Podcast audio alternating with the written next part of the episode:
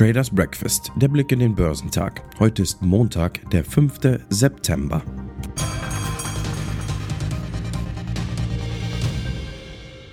Die großen US-Aktienindizes konnten anfängliche Gewinne nicht halten und drehten noch ins Minus.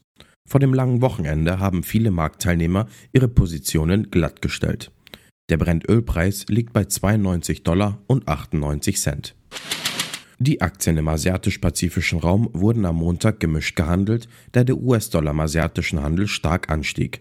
Die Ölpreise stiegen im Vorfeld des für den 5. September geplanten OPEC-Plus-Treffens um mehr als 2% Die G7-Staaten hatten sich am Wochenende auf eine Obergrenze für die russischen Ölpreise geeinigt. Der Hang Seng-Index in Hongkong fiel um 1,28% und führte damit die Verluste in der Region an. In Japan lagen sowohl der Nikkei als auch der Topic-Index geringfügig im Plus.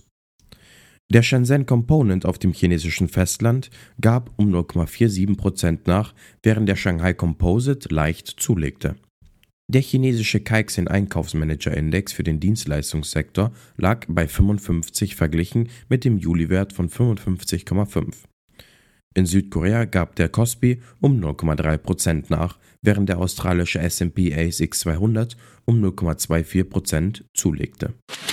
Die US-Aktien fielen am Freitag und beendeten die dritte Woche in Folge mit einem Rückgang, nachdem ein solider Arbeitsmarktbericht für August die Befürchtungen nicht zerstreuen konnten, dass die US-Notenbank die Zinssätze zur Bekämpfung der Inflation weiter aggressiv erhöhen würde.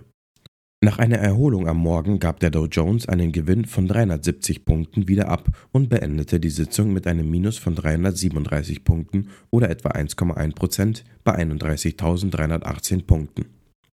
Der SP 500 fiel um etwa 1,1% auf 3.924 Punkte, den niedrigsten Stand seit Juli. Der Nasdaq Composite sank um 1,3% auf 11.630 Punkte und verzeichnete damit seine erste sechstägige Verlustserie seit 2019.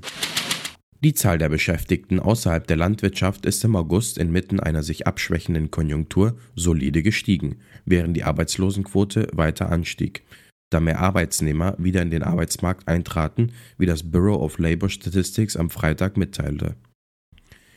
Die Wirtschaft verzeichnete im August einen Zuwachs von 315.000 Arbeitsplätzen, was knapp unter der Dow Jones Schätzung von 318.000 und deutlich unter den 526.000 Arbeitsplätzen im Juli liegt und den niedrigsten monatlichen Zuwachs seit April 2021 darstellt.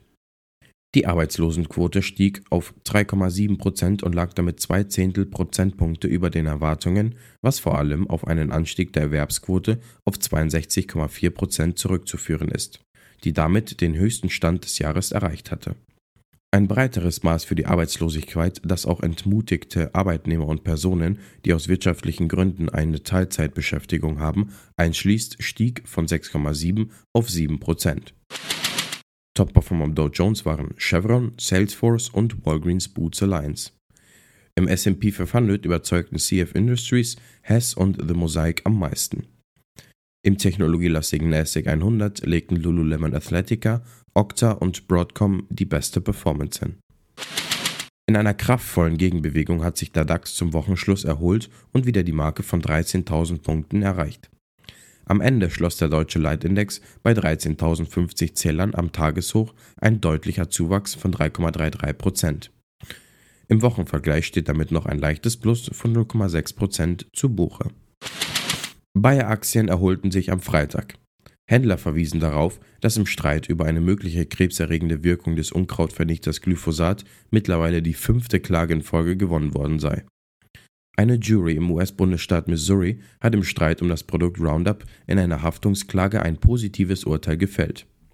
Die Ergebnisse der Jury entsprechen auch den Untersuchungen der zuständigen Regulierungsbehörden sowie 40 Jahren wissenschaftlicher Forschung, die immer wieder festgestellt haben, dass Roundup sicher verwendet werden kann und nicht krebserregend ist, hieß es in einer Stellungnahme des Bayer-Konzerns. Wir stehen weiterhin vollständig hinter der Sicherheit von Roundup und werden sowohl diese als auch das Verhalten des Unternehmens weiter vor Gericht verteidigen, so Bayer weiter. Die Lufthansa ist vor dem Arbeitsgericht München mit einem Antrag auf einstwillige Unterlassung des Pilotenstreiks gescheitert. Die Fluggesellschaft hat laut Gericht am Freitag argumentiert, dass die Forderung nach einer Erhöhung der Tarifgehälter mittels eines automatischen Inflationsausgleiches ein rechtswidriger Streikziel sei. Dem folgte das Gericht nicht. Die Durchführung des Streiks wurde nicht untersagt. Allerdings betonte die 38. Kammer auch, dass die Forderung der Vereinigung Cockpit nicht unbedenklich sei. Top-Performer am DAX waren Volkswagen, Deutsche Bank und Siemens. Zum Wochenauftakt werden die Einkaufsmanager-Indizes für Deutschland und die Eurozone sowie Einzelhandelsumsätze für die Eurozone gemeldet. In den USA findet wegen des Feiertags Labor Day kein Handel statt. Wichtige Geschäftszahlen sind nicht zu erwarten.